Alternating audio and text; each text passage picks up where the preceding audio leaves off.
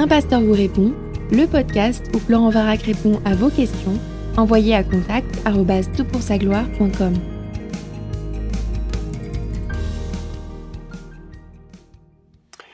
La question est posée. Bonjour, je souhaiterais avoir quelques précisions quant à mon salut en vous exposant certaines de mes réflexions. Je pense être sauvé parce que je sais et je crois que le Seigneur Jésus a dû mourir sur la croix pour acheter mes péchés. De plus, lorsque je vois la tournure que prend le monde, tant sur le plan économique, politique, intellectuel ou philosophique, je sais que le retour du Seigneur est proche. Les temps de la fin sont là. L'implantation dans certains pays de la puce RFID est à mon sens bien plus qu'une évidence que Satan essaye de ravir des âmes. Cependant, je voudrais savoir pourquoi la mort, par accident ou maladie, me fait peur. Je me dis que si j'étais réellement au Seigneur, je ne devrais pas craindre de mourir. J'ai plus l'impression de croire avec mon esprit qu'avec mon cœur. Cela me trouble énormément. Si vous avez une piste de réponse à me proposer, je suis preneuse. Je vous remercie. Ouais, écoute, je suis très touché de ta confiance en posant une question aussi personnelle. Et j'aimerais d'abord euh, répondre à un détail avant d'aller sur l'essentiel de ta question.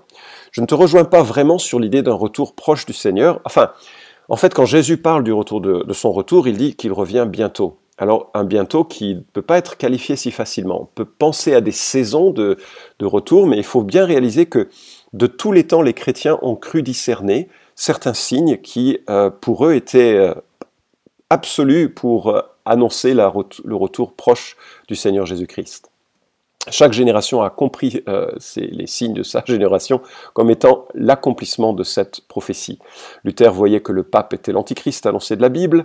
Euh, beaucoup de chrétiens britanniques ont vu en Hitler l'antichrist annoncé, et je pourrais multiplier les exemples, en fait ce ne serait pas le centre de ton podcast. Donc Jésus revient bientôt, rapidement en fait, c'est une autre manière de comprendre le, mot, le mot grec, et ça nous surprendra. À un moment donné, les apôtres ont posé la question à Jésus, est-ce en ce temps que euh, tu, rétabliras ton royaume pour Israël Et Jésus a réorienté leur regard en disant, ce n'est pas à vous de connaître que le moment que le Père a fixé de sa propre autorité, mais vous recevrez une puissance, celle du Saint-Esprit survenant sur vous, et vous serez mes témoins. Et tu vois que Jésus réoriente notre préoccupation. On aimerait connaître les temps et les moments, mais il dit, ça vous appartient pas. Euh, soyez mes témoins. Et donc je voulais juste le dire parce que euh, parfois on se laisse euh, embobiner par des, vendeurs de rêves ou des faux prophètes qui nous annoncent le retour immédiat, imminent du, Seigneur et il faut, rester, serein. Alors moi j'aimerais évoquer avec toi dix pistes pour faire face à la peur de la mort. D'abord j'aimerais te, réconforter. la peur est une émotion et comme toutes les émotions, elle n'est ni bonne ni mauvaise. Tout dépend de quoi tu as peur et comment tu réagis à la peur. Jésus a expérimenté la peur, la peur la plus euh, profonde euh, au moment de, sa torture sur la croix et en anticipant ce, temps où il allait boire la coupe de la colère de son Père pour nous. Les prophètes ont expérimenté la peur, Paul a expérimenté la peur comme, euh, comme les autres apôtres, et chacun d'entre nous, nous sommes en lutte avec des émotions différentes, certains la colère, d'autres l'anxiété, etc. Donc j'aimerais te réconforter, ne te culpabilise pas d'avoir peur, parce que là tu souffres deux fois, tu souffres à la fois de la peur de la mort et de la peur de la peur et, de la culpabilité pardon de, cette peur là. Deuxièmement, j'aimerais te rassurer, la peur de la mort est un peu normale en réalité, n'est-ce pas? Parce qu'on n'a jamais connu cette expérience. Euh, je ne sais pas ce que c'est que de mourir et je ne sais pas ce que c'est que la mort. Je peux le comprendre par l'écriture, on va en parler, mais euh, en plus, il y a une grande inconnue. Est-ce que je vais mourir euh, dans un accident, d'une maladie? Comme tu le dis, ça peut me surprendre totalement euh, sans, que je m'y sois préparé. Donc, effectivement, il y a un élément de, surprise et c'est normal que l'on ait peur de cela. Comment ne pas craindre ce qu'on ne connaît pas vraiment finalement? Et, donc, je ne voudrais pas t'accabler, et je voudrais pas accabler quiconque qui écoute ce podcast de cette notion. Troisièmement, ce que je te propose, c'est de, comprendre. Essaye de savoir pourquoi. Qu'est-ce qui, plus profondément de euh, ce sentiment de peur que tu as, qu'est-ce qui t'inquiète? Est-ce que c'est la peur de quitter ta famille et tes proches? Est-ce que c'est la peur de laisser un confort de vie? Est-ce que c'est la peur de ne pas avoir achevé certains objectifs de ta vie? Est-ce que c'est la peur de l'inconnu? Est-ce que c'est la peur de la souffrance? Est-ce que c'est la peur de t'ennuyer au ciel? Est-ce que c'est la peur de ne pas être sauvé euh, Tu vois, toutes ces questions, en fait, elles, euh, elles ont des réponses différentes. Donc ne sachant pas pourquoi tu t'inquiètes de, la mort, je ne sais pas comment répondre. Si c'est une question d'assurance du salut, les réponses sont différentes que est-ce que c'est la peur de quitter tes enfants alors que ben, ils sont peut-être trop en trop bas âge et qu'ils ont besoin de toi. Et je, voilà, c'est quelque chose qu'il faut, qu'il faut aborder. Si tu as peur de la souffrance associée à la mort, ce serait peut-être bien d'en parler à ton médecin. On, est, vit dans des pays ou dans des contrées où c'est souvent très facile euh, d'apaiser la souffrance la plus, totale, pas celle qui est existentielle, mais celle qui est du corps, et qu'on a fort heureusement des substances assez puissantes qui nous permettent de, passer ce cap, certes dans la souffrance, mais pas avec les mêmes souffrances que d'autres dans d'autres générations ou malheureusement dans d'autres pays peuvent connaître. Donc parler à un médecin peut permettre de, de répondre à certaines de ces anxiétés. Quatrièmement, moi je te propose d'apprendre donc, premièrement, je voulais te réconforter. Deuxièmement, te rassurer. Deuxièmement, t'encourager à comprendre. Maintenant, apprendre. Ce serait bien que tu apprennes comment la Bible parle de la vie éternelle. Parfois, nos, craintes se dissipent quand on, on sait comment aborder nos, craintes. Je te donne un exemple. J'ai dû partir avec un, ami euh, en Haïti il y a plusieurs années, et c'était au moment de l'épidémie du choléra. Alors je ne sais pas, quand je, quand j'utilise le mot choléra, quelles émotions sont, surgissent dans ta pensée? Mais pour moi, c'était un peu les, les émotions euh, des grandes euh, enfin, maladies absolument terribles du Moyen Âge qui, avaient emporté des, des, milliers ou des centaines ou des dizaines de milliers d'individus, je ne sais pas. En tout cas, une maladie assez terrible. Et j'en parle à mon médecin et il me dit, tu sais Florence, ce qui est tragique, c'est que le choléra, ça soigne très bien. Le danger du choléra, c'est la déshydratation et les gens meurent de déshydratation. Mais si on est hydraté et avec un petit traitement, euh, ben, c'est rien comme, maladie.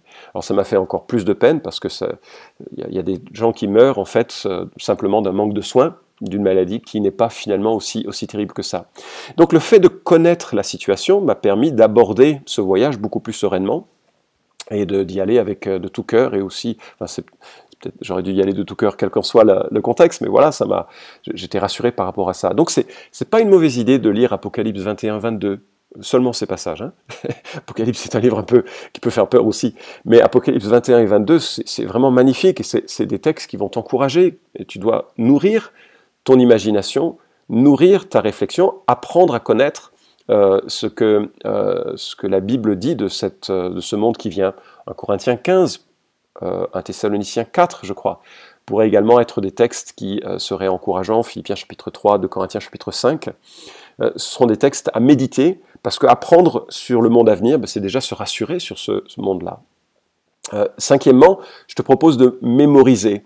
Mémoriser des textes qui te donnent une bonne information et qui sont source d'encouragement. Moi, j'ai besoin de mémoriser régulièrement des textes de l'Écriture, soit pour contrer des désirs mauvais de mon cœur, et, j'ai besoin d'avoir un, cadre dans ma tête qui me, euh, qui, me reprogramme ou qui me paramètre dans, mes pensées, dans mes idées, soit parfois pour me, fortifier par rapport à justement une anxiété ou plutôt... Euh, je ne suis pas trop un personnage anxieux, mais euh, il y, a certains textes qui me font du bien, qui me, qui me rapprochent de la personne de Dieu, et donc j'ai besoin de me nourrir de ça. Donc je voudrais te lire quelques textes euh, que tu pourrais mémoriser, je t'encouragerais en tout cas de les noter sur un bout de papier, et puis quand tu es dans une salle d'attente, ou bien quand tu es... Euh, tu as du temps un peu comme ça de les relire parce que ça va fortifier ta, ta confiance dans cet événement qui nous fera passer de ce monde-ci vers celui de Dieu. 1 Thessaloniciens 4, 13 à 15, Nous ne voulons pas, frères, que vous soyez dans l'ignorance au sujet de ceux qui dorment, afin que vous ne vous attristiez pas comme les autres qui n'ont pas d'espérance. En effet, si nous croyons que Jésus est mort et qu'il est ressuscité, nous croyons aussi que Dieu ramènera aussi par Jésus et avec lui ceux qui se sont endormis. Voici en effet ce que nous vous déclarons d'après une parole du Seigneur. Nous les vivants, restez pour l'avènement du Seigneur, nous ne devancerons pas ceux qui se sont endormis. Première référence, euh, deuxième référence, 1 Corinthiens 15, 42 à 44. Ainsi en est-il de la résurrection des morts, semé corruptible, on ressuscite incorruptible, semé méprisable, on ressuscite glorieux, semé plein de faiblesse, on ressuscite plein de force, semé corps naturel, on ressuscite corps spirituel. S'il y a un corps naturel, il y a aussi un corps spirituel. Un autre verset de Corinthiens 5, 4, car tandis que nous sommes dans cette tente, nous gémissons, accablés, parce que nous voulons non pas nous dévêtir, mais nous revêtir, afin que ce qui est mortel soit absorbé par la vie. Jean 11, 25 à 26, Jésus lui dit, Moi je suis la résurrection et la vie, celui qui croit en moi vivra quand même il serait mort, et quiconque vit et croit en moi ne mourra jamais. Crois-tu cela? Puis Isaïe 25, 8, Il anéantit la mort pour toujours, le Seigneur, l'Éternel, essuie les larmes de tous les visages. Il fait disparaître de toute la terre le déshonneur de son peuple, car l'Éternel a parlé. mémoriser me semble une excellente piste euh, pour faire face à ces anxiétés. Sixièmement, se représenter. Quand tu pries, euh, imagine le jour où tu ne pourras non pas fermer les yeux, mais les ouvrir et voir Jésus face à toi. La vie éternelle est une communion, une vie, une relation avec Jésus, avec aussi tous les sauvés et sur une terre renouvelée. C'est le monde d'aujourd'hui, la souffrance en moins. C'est le monde d'aujourd'hui sans le péché, sans l'égoïsme, sans la mort. C'est un peu une fête perpétuelle et une célébration de la vie. Je ne pense pas qu'il faut se représenter du tout euh, la vie éternelle comme un long culte, parce que ça peut, pas franchement enchantant, mais plutôt une, une vie sur une terre renouvelée avec comme centre de notre amour la personne de Christ et l'ensemble de ses euh, rachetés. Septièmement, il faut prier, il ne faut pas hésiter à prier. Prier que Dieu te livre de cette peur et surtout qu'il te donne une émotion plus grande encore parce que si tu te préoccupes de ne pas avoir peur, bah, tu sais que tu auras peur. Mais si tu essaies de remplacer cette émotion ou de la couvrir par une émotion plus forte, celle de la joie de voir Jésus, celle de la joie de quitter le péché, celle de la joie de sortir de la souffrance, celle de la joie d'être avec tous ceux et toutes celles qui ont été rachetés, alors soudainement, bah, ça équilibre un peu l'anxiété, la peur de la mort. Huitièmement, je te propose de t'entourer d'amis de frères et sœurs avec qui tu peux prier, notamment si tu es dans une phase où tu anticipes peut-être, enfin je connais pas ton âge, hein, peut-être la fin, euh, si c'est si c'est une question de, euh, de, voilà de quelques années, tu vois que tu vieillis et que peut-être ce temps approche, de t'entourer d'amis pour prier pour cela. Euh, il paraît que les puritains avaient coutume de prier pour eux-mêmes que Dieu leur apprenne à mourir dignement ou à vieillir dignement. Je ne sais plus maintenant comment il le, euh, il le, formulait. Mais en tout cas, s'entourer de, gens pour prier et à réfléchir à la question, d'en discuter ouvertement, bah souvent ça apaise nos calmes. Et puis neuvièmement, contempler euh, Jésus face à l'anxiété. Tu vois, il y a quelque chose qui est assez euh, touchant lorsqu'il est dans, dans, ce dernier moment sur terre avant qu'on vienne l'arrêter. Nous lisons en Luc 22 ceci. Après être sorti, il alla, selon sa coutume, au mont des Oliviers. Ses disciples suivirent. Arrivé à cet endroit, ils leur dirent Priez afin de ne pas entrer en tentation. Puis il s'écarta d'eux environ, d'environ un jet de pierre, se mit à genoux et pria en disant Père, si tu le veux, éloigne de moi cette coupe. Toutefois, que ce ne soit pas ma volonté mais la tienne qui soit faite. Alors un ange lui apparut du ciel pour le fortifier. En proie à l'angoisse, il priait plus instamment et sa sueur devint comme des grumeaux de sang qui tombaient à terre. Se releva de sa prière et vint vers les disciples qu'il trouva endormis de tristesse et il leur dit Pourquoi dormez-vous? Levez-vous, priez afin de ne pas entrer en tentation. Moment absolument bouleversant. Jésus euh, souffre d'une hématidrose, euh, expression, symptôme d'une angoisse absolue. Euh, pourtant, il sait très bien qu'il va ressusciter. Mais ce passage de la mort, ce passage de la mort qui pour lui comprenait une séparation un changement de relation entre le Père et le Fils, quelque part, puisqu'il devient péché pour nous au moment où euh, les ténèbres euh, recouvrent toute la terre. Il absorbe le péché, le nôtre, et il est dans l'anxiété face à cette séparation. Et euh, l'angoisse est telle que son corps sue du sang et de la sueur. Jésus va mourir de mort brutale et je te propose de le contempler, ce, ce Jésus. Et il dit, pas ma volonté mais la tienne. Donc il y a une forme d'abandonnement qui est aussi utile pour nous, de contempler que Jésus, en fait, il est passé par la mort pour nous, et il est passé par la résurrection pour nous. Nous avons maintenant un chemin très facile parce que lui, il a forcé le chemin de la mort et il l'a vaincu. Donc il y a, on, marche à sa suite. Lui, il a vécu l'angoisse par excellence pour que tu ne sois pas angoissé. Il faut vraiment réfléchir à cette, à, cette euh, euh, substitution qui fait qu'il a pris tes angoisses, il a pris ton péché, il a pris ta faute, il a pris ta vie et tu peux vraiment t'abandonner à lui et le contempler dans, ce passage. Et enfin, contempler la vie qui vient. Euh, ce sont euh, les, recommandations avec lesquelles j'ai aussi euh, commencé un peu plus tôt. Contempler la vie qui vient avec 2 Corinthiens chapitre 5, avec Apocalypse chapitre 21. Le temps ne nous permet pas de, les lire, mais très honnêtement, je t'encourage profondément à, à les méditer pour réaliser que euh, cette vie qui vient en association à notre relation à Christ, elle est, cadeau. Et cette angoisse que tu ressens, elle est l'expression de ta faiblesse, elle n'est pas l'expression d'un manque de foi, forcément, elle n'est pas l'expression que tu n'es pas sauvé. Euh, on vit des émotions troublées, et chacun d'entre nous, on a des, luttes avec telle ou telle émotion. Il faut vraiment pas que tu t'angoisses davantage par rapport à cela. Ça, dépend un peu d'un profil personnel. Tu dois y réfléchir, mais contemple cette vie qui vient pour finalement euh, désirer parce que je me dis que quand on sera de l'autre côté, quand on sera avec euh, la personne de Christ, avec ses rachetés, avec ses anges, dans un univers renouvelé, on va regarder nos vies en disant mais pourquoi on n'a pas voulu y parvenir plus vite? C'est tellement glorieux ce qui nous attend. Euh, Christ en nous, l'espérance de la gloire, nous dit Colossiens. Et ça, ça, ça permet de, se dire waouh, plus je réfléchis en ces dimensions, bah, plus je suis rassuré, plus je me dis que laisser ce qui est sur cette terre n'est finalement pas vraiment une perte. Il n'y a rien que je perds en, quittant ce monde pour être absorbé dans la vie que Dieu me prépare. J'espère t'avoir donné quelques pistes pour faire face à l'angoisse de la mort.